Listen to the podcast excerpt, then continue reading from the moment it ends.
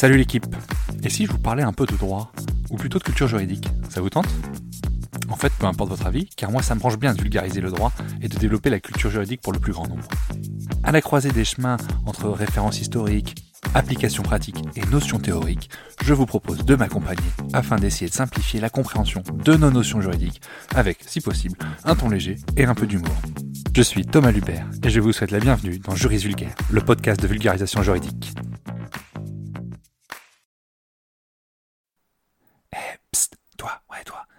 Me donner un petit coup de pouce, donne une note et un avis sur le podcast. Ça aide au référencement et surtout ça me fait très plaisir.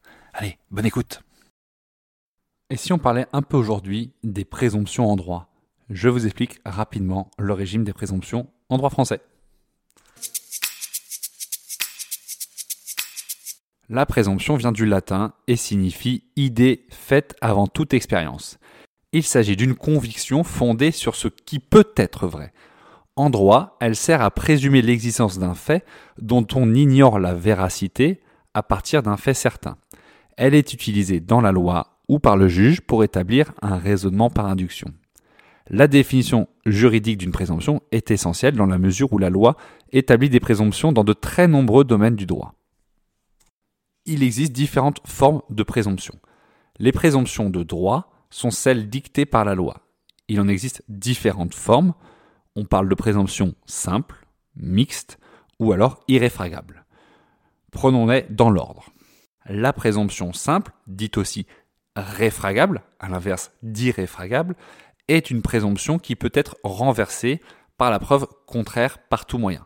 C'est-à-dire que on présume d'un fait, mais si la partie adverse est capable de prouver le contraire, alors la présomption disparaît, elle est renversée. Un petit exemple, la présomption concernant la bonne foi.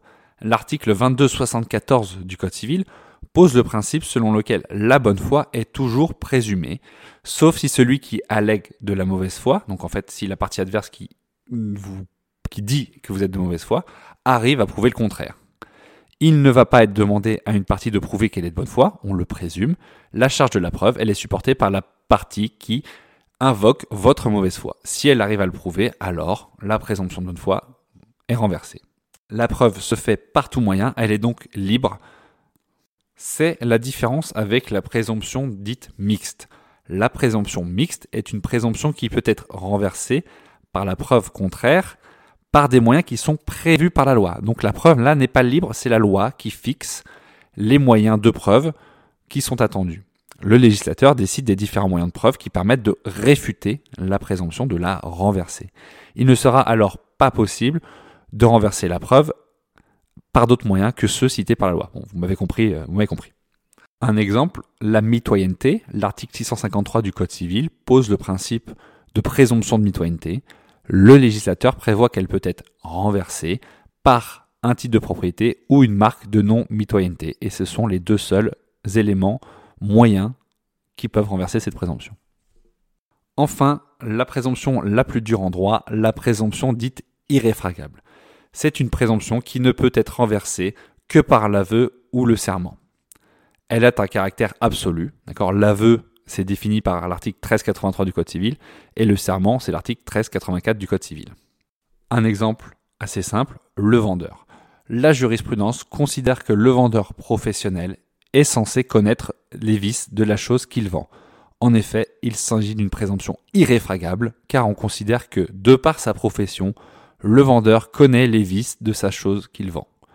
Pour un tel cas, la bonne foi du vendeur n'est évidemment pas prise en compte. Nous étions dans des présomptions qui étaient prévues par la loi. L'article 1382 nouvellement rédigé, hein, l'ancien article 1382 c'était la responsabilité, le nouvel article 1382 c'est les présomptions. On fait un petit point sur certainement la présomption la plus célèbre en France, la présomption d'innocence. C'est un principe selon lequel une personne est présumée innocente en droit pénal jusqu'à preuve du contraire. Elle se fonde sur l'article 11 de la Déclaration universelle des droits de l'homme. Donc c'est pas une présomption légale. Ce principe signifie que la charge de la preuve pèse sur l'accusateur, en France l'accusateur au pénal c'est l'État, qui doit prouver la culpabilité de la personne qui l'accuse. Cette règle probatoire oblige l'État en France à prouver la matérialité de l'infraction et l'intentionnalité de l'infraction. Ce sont les deux éléments au pénal. Ce principe, il n'est pas que franco-français, il est supranational puisqu'on en retrouve aussi dans tous les pays d'Europe, mais également aux États-Unis, au Canada, etc. D'accord? La présomption d'innocence, c'est une norme supranationale, mais ça reste une présomption et c'est le même principe. Il faut la renverser pour que l'accusé soit reconnu coupable. Voilà sur cette petite vulgarisation des présomptions. Évidemment, c'est un peu plus complexe que ça et chaque présomption a sa propre, son propre régime, pardon. Donc je, passe les détails, mais voilà, dans l'idée, vous avez compris ce que c'est qu'une présomption en droit français et comment elle s'applique, comment on la renverse. Merci pour votre écoute. Juris Vulgaire, c'est tous les mercredis à 6h du matin. Surtout, activez les notifications pour pas rater. Inscrivez-vous à la newsletter. Je vous en remercie par avance. A plus la team. Ciao. Et voilà, c'est la fin de l'épisode. J'espère que vous aurez appris des choses.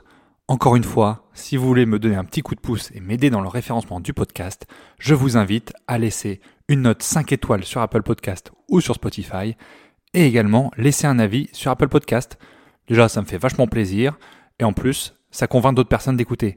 Alors, merci d'avance. À plus la team.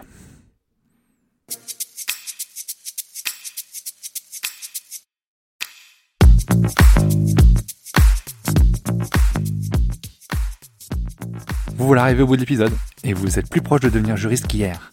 Merci d'avoir écouté jusqu'au bout.